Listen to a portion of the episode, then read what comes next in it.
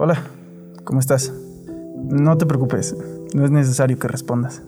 Aunque a veces querramos responder esta pregunta y decir no estoy bien, se vuelve difícil. La música y la literatura nos ayudan a expresarnos. Aunque no es tan fácil quitarnos esa sensación tan fea. Yo soy Nando Ibáñez Y yo soy Jocelyn Jauregui, y esto es un nudo en la garganta.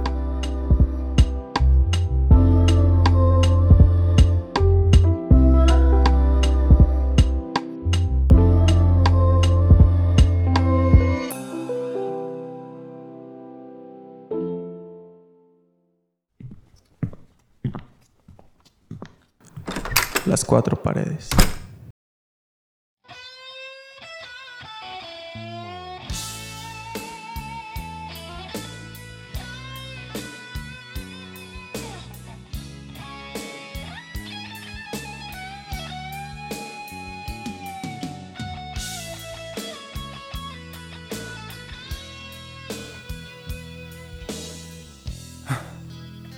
A veces la vida no es como pensamos. Todo cambia. Somos ingenuos y las cosas no salen como esperamos. No siempre reímos ni gozamos. La ilusión se acaba y nos deja abandonados en el tiempo. Pero siempre encontramos que este camino es de trabajar por lo que queremos y que lamentablemente nada se nos regala. Felicidad, tristeza, alegría, lágrimas. Todo, incluso lo negativo, tiene un precio.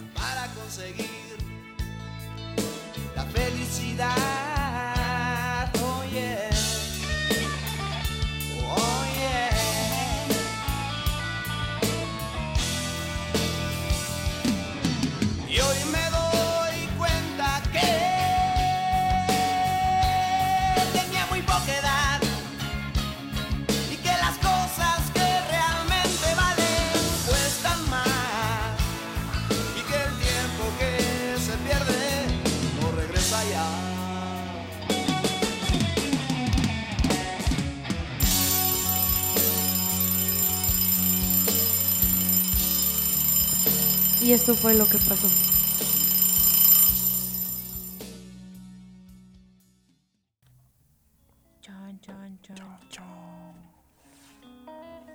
Hola. ¿Qué huele? Ah, estamos de regreso. Ah, ¡Volvimos! Después de. no sé, Aplauso chingado.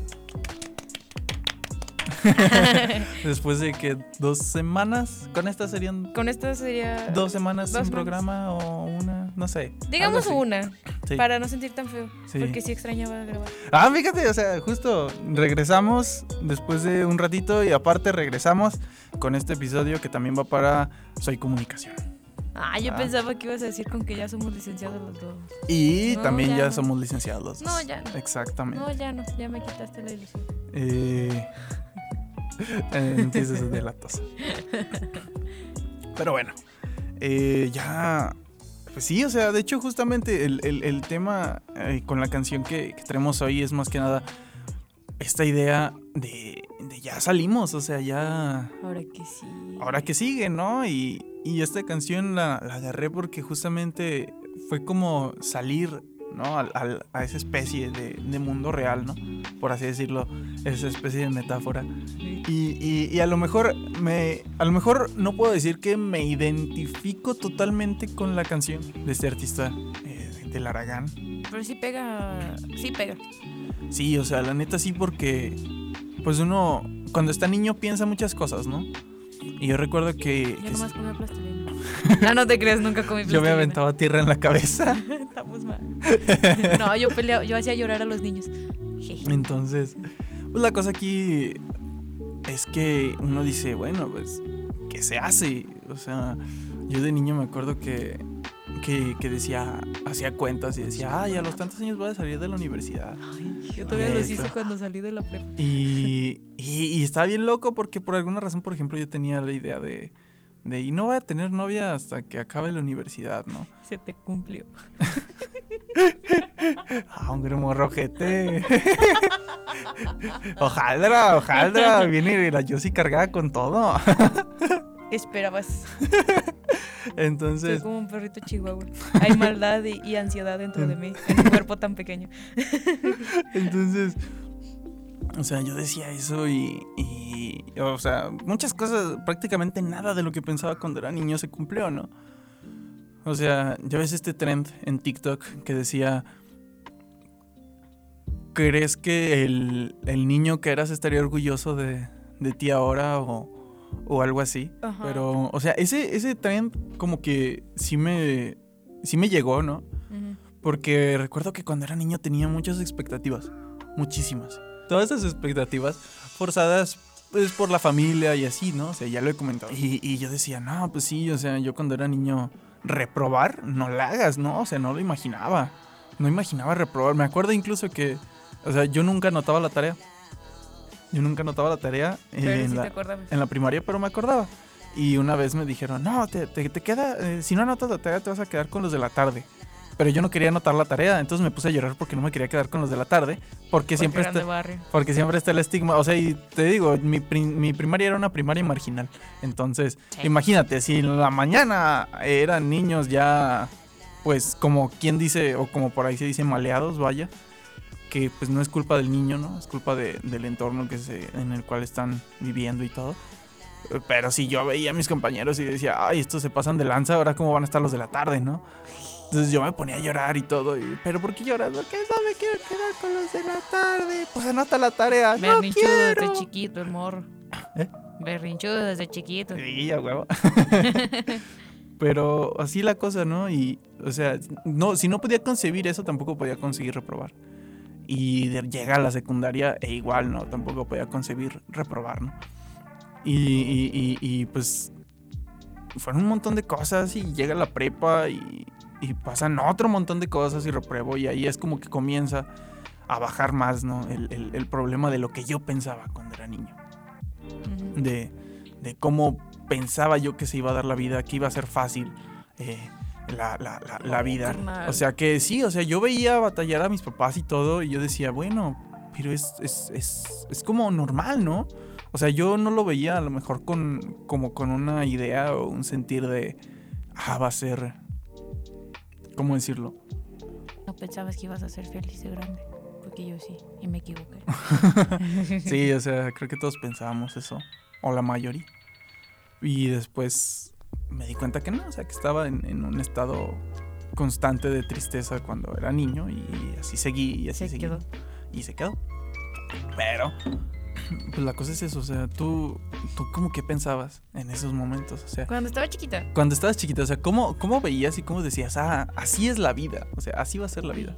O sea, fíjate que yo puedo decir que yo no vi la vida sencilla, no la veía como fácil hasta después, después de los siete años, que fue cuando murió mi abuelita.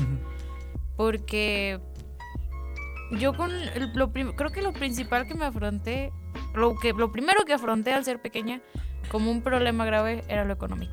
ujú, sí, Eh, y estuvo horrible porque, o sea, mi abuelito era de que él nos ayudaba a comprar mandado, ujú, comíamos ahí con ellos, o sea, mi papá nunca nos, nunca tuvimos carencias con mi papá. Ujú. No, tampoco voy a decir que sí.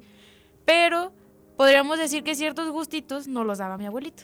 ya, ya, ya. Era como de, ah, él nos da lo esencial, lo básico, lo que necesitamos para sobrevivir. Sí, tu papá te daba lo, sí, lo necesario. lo necesario, pero mi abuelito era como de, ah, yo algo que recuerdo mucho y que ahora me da como que entre ganas de llorar y no. No sé, como que me, me pone melancólica. Es que mi abuelito siempre para mi cumpleaños me daba un pastel. Siempre, siempre. Entonces cuando murió, pues mi cumpleaños siempre cae en inicio de clases. Entonces ya no había nadie que me comprara pastel. Y yo recuerdo que yo lloraba porque yo decía, es que yo quiero que llegue con mi pastel. Ya. Yo decía, es que ¿dónde está mi pastel? Y, y lo quería el pastel no por el hecho de decir, De me lo regalan, ¿no? ajá, sino por el hecho de decir, quiero que venga él y me lo dé. Ajá. Porque él era el que me diario Sí, me o lo sea, compraba. era, era como la sensación de alguien más te lleva el pastel, pero no es lo mismo. No Ajá. es la persona que quieres que te lo Y de hecho, desde entonces yo te puedo decir que a mí ya no me volvieron a regalar un pastel. Porque diario empezaba en inicio de clases, todo esto. Entonces mis papás estaban muy gastados. Ajá. Entonces una vez que en la prepa mis amigos me regalaron un pastel, yo lloré. Como de, Chale. Ay, güey, justo en mi, en mi infancia, justo en los traumas de la infancia. Pero, o sea, yo te puedo decir que yo noté que la vida no era fácil como eso de los siete años, que fue cuando murió. Sí. Que yo decía, es que no es tan sencillo conseguir las cosas. Para empezar, yo decía, no es sencillo conseguir las Ajá. cosas. Y yo pensaba que sí, porque casi que yo nada más era pedirlas y me las daban. Porque mi abuelito así era siempre. Así era con nosotros, de que, ¿qué quieres? Te lo doy. Porque también él tuvo carencias. Ahí está, banda, por si alguien quiere andar con Josie. Ahora. O sea, No, sí comprende esa sensación. Sí, o sea, y era como de. De hecho, yo a mí me tocó escuchar muchas discusiones entre mis papás por lo mismo. Y es justo por eso, por lo que no me gusta que me regalen cosas. Exacto. Porque es como de no manches, yo vi que costaba tanto conseguirlas, yo vi que era tanto problema el decir necesito dinero para esto, Sí, que ahorita si alguien me quiere dar algo es de no, sí. no, no gastes No, en mí. gracias. No, no es necesario. Ajá, porque Sí. para mí en mi infancia fue un esfuerzo muy grande que alguien ganara el dinero y poder sustentar Sí. gastos. Entonces era como de no, mejor úsalo en algo que tú necesites, Exacto. yo no. Sí. Y está horrible, ese sí es un trauma. Sí, Perdón. la neta sí. O sea, ahorita, ahorita que mencionas eso, creo que en, en ese aspecto también, también te comprendo porque sí, o sea, recuerdo que, no sé si ya lo comenté en algún episodio, recuerdo que pues yo estaba niño antes de que mi papá se enfermara. Ajá, A lo mejor tenía yo como unos seis años por ahí. ujú. Y hubo un periodo en el que mi papá se quedó sin trabajo como ocho meses. Creo O sea, que sí. Bueno, mínimo sí me lo has contado. Ajá, entonces se quedó sin trabajo como ocho meses. Y ahorita ya lo cuentan, pues ya tengo la madurez necesaria para entender lo que pasaba, ¿no? Para Ajá. entender cómo se sentía y todo. Y recuerdo que lo cuentan y dicen, pues es que había veces que nada más tú comías. O sea, nosotros con un vaso de agua y hacíamos lo posible, ¿no? Para, para salir adelante. Y, y mi papá iba y buscaba por donde fuera, o sea, iba a barrer eh, un taller mecánico, iba a buscarle por aquí, por allá, lo que fuera. Y a veces llegaba con 20 pesos, a veces llegaba con 10 pesos, a veces lo que fuera y todo eso se iba para... O sea, y digo todo eso porque era mucho. Sí, o es lo que te iba a decir. Date cuenta de que todavía tuvimos la suerte de que no estaba tan caro las cosas Ajá, o cuando sea, nosotros estábamos chicos. Era, era mucho. Y, Sí. y- y- Bueno, mucho entre comillas, ¿no? Sí, Pero, sí. O sea, con 20 pesos Ahorita no me es acuerdo que mi papá llegaba así cansado, triste, agüitado, enojado, frustrado y me decía, ten, ve y compra un litro de leche, ve y compra una bolsa de frijoles y un kilo de tortillas o, o algo así. Y, y todavía era como para que, o sea, para, para no verme triste o algo así, era como, y cómprate unas galletas o, algo así, o sea, Ajá. algo, algo, algo que quieras que no esté caro. O sea, eso sí, como que algo que quieras, que, pero que compra primero todo eso y si te sobra y todo, Compras algo. compras para algo para ti. ti. Ujú. Y, y- y yo recuerdo eso y recuerdo a, a mi bisabuela, que fue la que, a mi abuela y mi bisabuela por parte de mi papá, que fueron como las que me enseñaron o me ayudaron, aparte de mi papá, a aprender como el valor del trabajo, ¿no? Ajá. Entonces era como de, ah, a ver, ponte de mesero. O llegaba alguien ahí a la casa y, a ver, este, le lavo el carro. O la camioneta. Ah, este, a ver, este, le barro aquí, trapeo acá, hago esto, hago esto otro. Y, y- y en ese aspecto como que también aprendí, o sea, crecí dándome cuenta que, que se tiene que trabajar para, para poder comer. ¿no? En ese aspecto y creo que por eso estoy ahorita tan frustrado. Estamos. Bueno. Porque digo, ah, ya salí, ya tengo que trabajar, tengo que hacer algo, tengo que... Ay, sí. Ah, ah, ah. Porque si no, no me siento... estaría decepcionado de nosotros. Ajá. O sea, si no, si no, no me siento merecedor de, De del plato de comida que está en mi mesa. Aunque mis papás me digan, no hay problema, sabemos que estás buscando trabajo, sabemos que le estás echando ganas, pero siento que no merezco ese plato de comida, ¿no?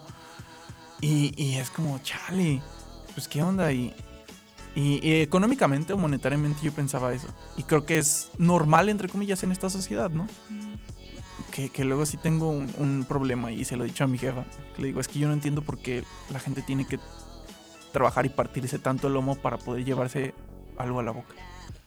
Está horrible. O sea, eso yo no lo entiendo. Digo, ¿por qué? O sea, ¿por qué para, para vivir tienes que Matarte. matarte?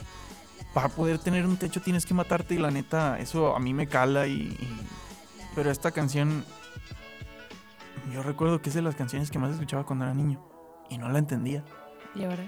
No la entendía. Ahora te da el madrazo, y- ¿verdad? Sí, o sea, y, y mi papá, a mi papá le gusta, bueno, le gustaba mucho el rock urbano y el rock nacional y todo, y escuchaba todas estas canciones. Ya se reivindicó. Ay, perdón. Tenía que decirlo, perdón.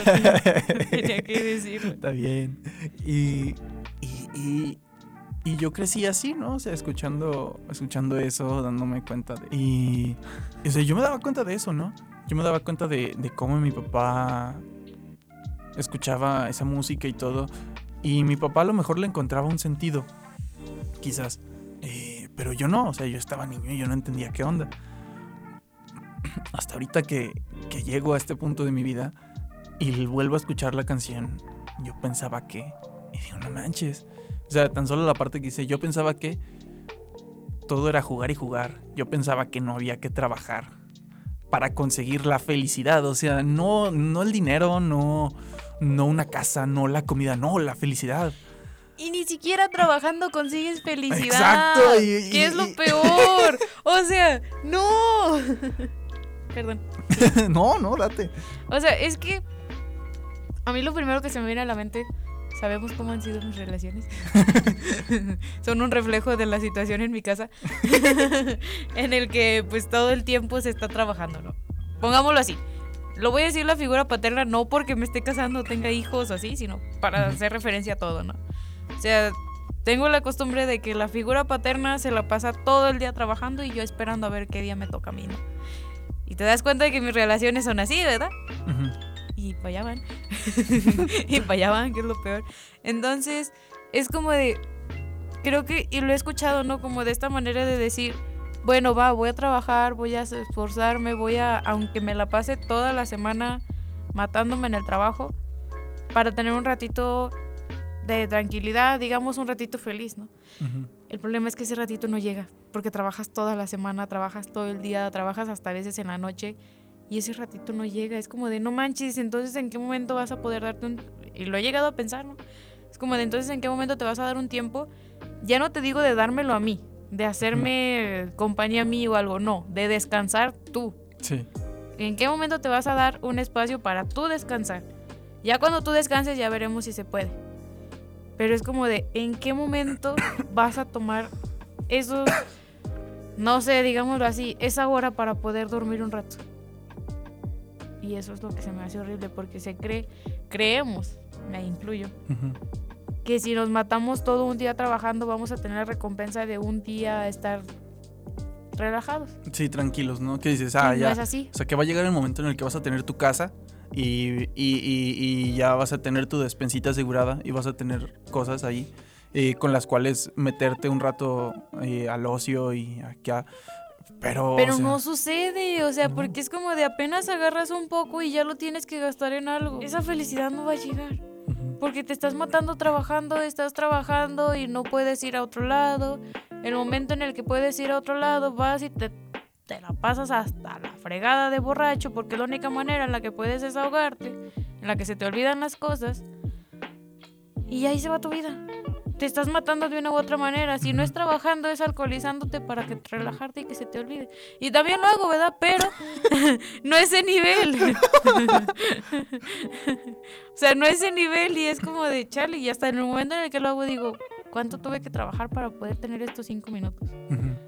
Es más, ahora hasta pienso, ¿cuántas horas de trabajo me está costando esto? Y más que nada por lo poquito que gano. Sí, está horrible. Sí. ¿Y cuántas lágrimas me costó? Porque ese trabajo me ha hecho llorar. Si escuchan, Chale. si escuchan esto, les consta que sí, no manchen. Y más la primera semana. Sí, sí. Pero es, está chido que mencionas el, el tiempo, ¿no? Porque justo también la, es que la- es lo que más me cala. Sí, es que- y es que justo también la canción dice, y hoy me doy cuenta que tenía muy poca edad y que las cosas que realmente valen cuestan más y que el tiempo que uno pierde no regresa ya.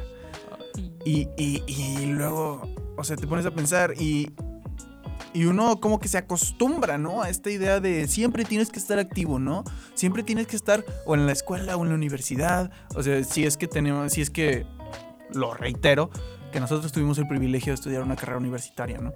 Y de humanidades. Y de humanidades, ¿no? Y, Ese es un plus. y, y muchas otras personas que no tienen esta oportunidad están igual, pero que en el trabajo, buscando ahí qué hacer, buscando dónde, eh, eh, de dónde sacar la papa y todo, ¿no? Y uno dice, chale, eh, es cierto, el tiempo no regresa. Pero no importa como, como qué tiempo qué tiempo sea, o sea, porque la gente piensa que el tiempo es, es bien utilizado cuando estás trabajando de sol a sol o cuando estás estudiando de, de, de- de sol a sol.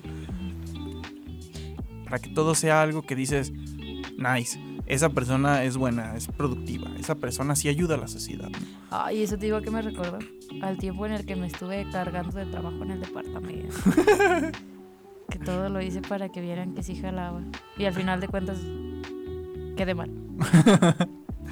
Entonces, como que ese, ese es el, el punto principal, ¿no? Que todo este tiempo que, que dice esta- en esta parte de la canción, yo lo tomo y digo, sí, el tiempo se pierde, pero el tiempo también lo puedes perder trabajando. El tiempo también lo puedes perder estudiando, o sea, si no te das tiempo a ti, y, y lo peor, lo malo es que al parecer es como si darte tiempo a ti fuera un privilegio. Ay, no, está horrible. no, o sea, darte tiempo a ti no, no está horrible eso. Sino también el creer que no lo mereces. El que acá, ajá, exacto. Eh, porque creo que eso nos pasa mucho por acá. Sí. Sí, uno que, uno que dice, no, es que tengo que trabajar esto, tengo que hacer esto, tengo que hacer esto otro. bla, bla, bla, No estoy trabajando, bla". entonces no estoy haciendo nada bueno, Ajá. entonces tengo que hacer algo. Exacto. Y ¿Por qué Y- crees que uno se termina metiendo a clases de todo? Véame a mí. entonces, creo que, creo que esta, esta parte suena muy privilegiada, ¿no? O sea, el, el hablar de, de buscar tiempo para ti. Eso sí. O sea, suena muy privilegiado porque nosotros podemos decir, o sea, nosotros que estudiamos filosofía y todo, decimos, es que la sociedad no nos ayuda, no nos, no nos, porque lo decíamos una vez con, con Gallo, con nuestro tutor, decíamos, es que la universidad te enseña con el servicio social, con las prácticas profesionales, con las clases, con esto y con esto otro, que siempre tienes que estar ocupado y brindándole algo a la sociedad, ¿no? Pero nunca te enseña a que tú tienes que sentarte y decirte a ti mismo, esto es lo que soy, esto es lo que hago, ¿qué tienes tú mismo que decirme? O No sea, ¿qué tienes tú que decirte a ti mismo? La universidad no te... Exacto. No nos conocemos. La neta creo que eso sí fue... Tenemos una gran ventaja, a mi parecer, nosotros que estudiamos filosofía, al menos respecto a eso. Creo que en gran parte los que estudiamos ciencias sociales. Eh, Como que tenemos quiero- No, sinceramente sí me quiero enfocar en filosofía. Porque de alguna u otra manera nos vemos obligados a entendernos y a conocernos a nosotros mismos. Sí. Nos ¿Sí vemos obligados. Sí. No manches, y no. O sea, creo que también nos, nos vemos obligados tanto a conocernos más como a cambiar mucho nuestras posturas. O sea, porque si no te conoces y no sabes para dónde van tus ideas, no sabes qué está pasando, Ujú. en ningún momento vas a poder tener la apertura de poder cambiar tus posturas y decir, ah, sabes que me equivoqué. Porque si no estarías encerrado en lo mismo. Eso. Estarías encerrado en lo de no es que es así. En cambio, si te, si te aceptas como una persona con una mente que está cambiando constantemente, de que todo tiene que ver con su contexto, con todo esto, para empezar también eso, o sea, nos damos, diría así, la oportunidad, obligada, a, a comprender y a conocer y a estudiar nuestro contexto. Y si no lo entiendes, si no ves todos los factores que hay detrás para que tú llegaras a... Porque también tienes que ver todos esos factores que te hicieron ser quien eres ahora. Sí. O sea, el decir, ¿sabes qué? Tengo tal idea. ¿De dónde viene esa idea? ¿Qué hubo detrás? ¿Cuándo fue la primera vez que pensé en eso y qué fue lo que me hizo pensar en eso por Ujú. primera vez? Es algo también, o sea, por eso digo que nos vemos obligados Sí, sí, a, a sí. conocernos. No tenemos otra. Si no nos conocemos a nosotros, no vamos a conocer nuestro contexto, no vamos a conocer nuestro entorno, mucho Sí. menos vamos a saber qué hacer. Tienes razón. Pero ese es el punto central de, creo, creo yo, que de este capítulo, ¿no? Que esta canción, por lo menos yo que la he escuchado toda la vida y que la he entendido en estos últimos meses, aproveché el tiempo, perdí el tiempo, eh, trabajé realmente para mi felicidad, o sea, trabajé realmente para mi alegría, trabajé realmente para, o sea, ¿qué hice? Y, y- y me- pongo a pensar y digo, tengo que salir de esta. Digo, tengo que buscar realmente mi alegría, tengo que buscar realmente mi felicidad, tengo que buscar realmente, o sea, y, y- y es difícil pensarlo porque estás acostumbrado a estar ahí aplastado sin hacer nada. Ajá. O, o sea, me refiero emocionalmente. Sí, sí, sí. Porque estás acostumbrado a estar metido en otras cosas y no prestarte atención a ti.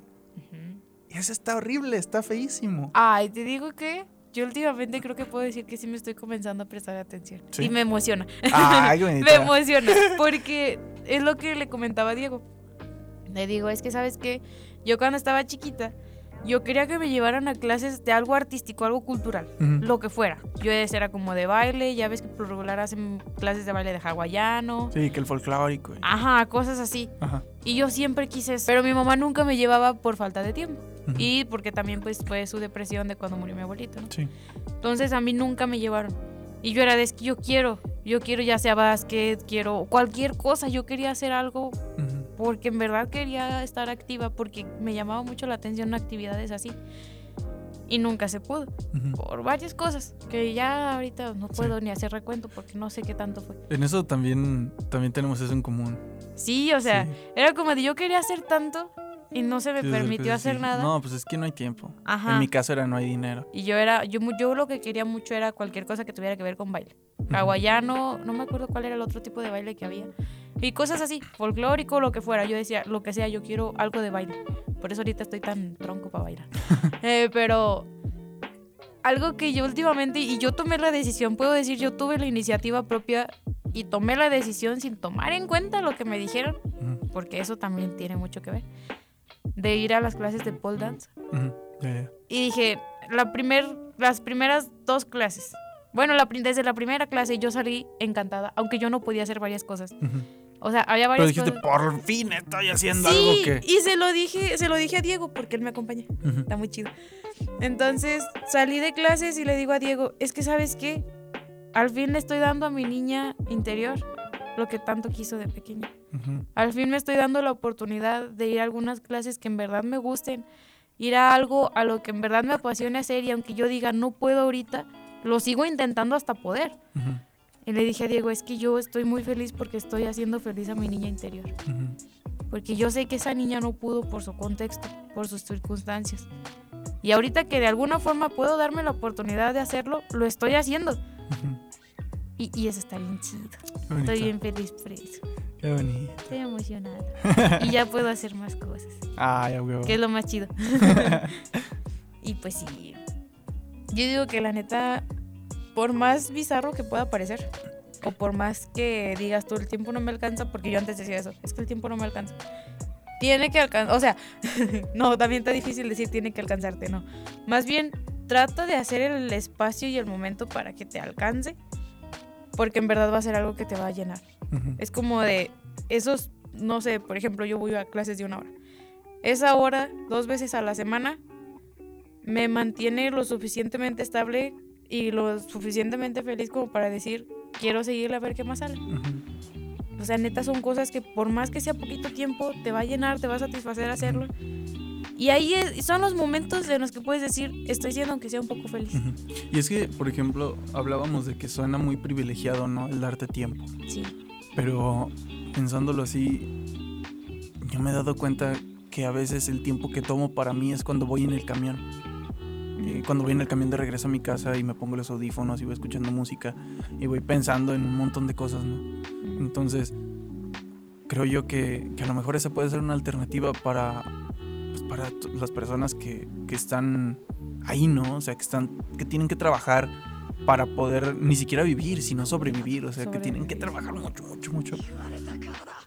El, el tomarte un tiempo para, para ti, para estar contigo mismo, no siempre significa a lo mejor que dejes de trabajar o que no te Y no es un trabajar, desperdicio ¿no? de tiempo. Y no es un Neta, desperdicio, de desperdicio. tiempo. Exacto. Porque neta te puedes hacer muy feliz con un ratito y con cosas muy bonitas. Sí. Ahí estoy yo. Sí, o sea, escuchando música, cantando, eh, no sé. O sea, escuchando música o cantando la música que, que escuchas. O ir en el, en el camión, en el transporte, pensando algo que, pues, que te haya hecho sentir triste y todo. Y, y analizarlo y pensar por qué te hizo sentir triste. O, o algo que te haya hecho feliz en ese rato y pensar por qué te hizo feliz. O sea, todo ese tipo de detalles creo yo que, que son pequeños avances que todos podemos ir tomando para conocernos a nosotros, ¿no? Es que está muy difícil conocerte. Y más que conocerte, aceptarte. Sí. A mí me ha costado muchísimo aceptarme. Me ha Sí. costado aceptarme que soy bien berrinchuda, que soy bien chiqueada. ¡A huevo! ¡Ya la aceptó, banda! En voz bajita, por favor. Sí, sí soy berrinchuda. Sí, estoy chiqueada. Sí. Bueno, pues, Sí, estoy mimada. ¿Te parece que con esa declaración terminemos el episodio? Tiempo. Sí, aquí se hace. Ya me hicieron hablar de más aquí. ya se nos acabó el tiempo aquí en Soy Comunicación Banda. Esperemos que les haya gustado, esperemos que pues les haya llamado algo la atención de, de lo que dijimos. Si están de acuerdo, que va. Si no están de acuerdo, también mándenos un mensaje ahí al, al Instagram. Arroba un guion bajo nudo guion bajo podcast. Jocelyn lleva como cinco programas diciendo que lo va a cambiar y no lo hace. Como Pero- seis. Bueno, Este es el séptimo. es que Eh. es para que no se les olvide. así que pues esto es un nudo en la garganta. Nosotros fuimos Nando Ibáñez. Y yo sí. Ah. Así que, cámara banda. De rato. Sin duda, existen muchas situaciones que cada vez agregan más peso a nuestra existencia. Quizás una buena canción o un buen libro nos pueden ayudar a soportar. Yo soy Nando Ibáñez Y yo, Jocelyn Jauregui. y esta fue Un nudo en la garganta.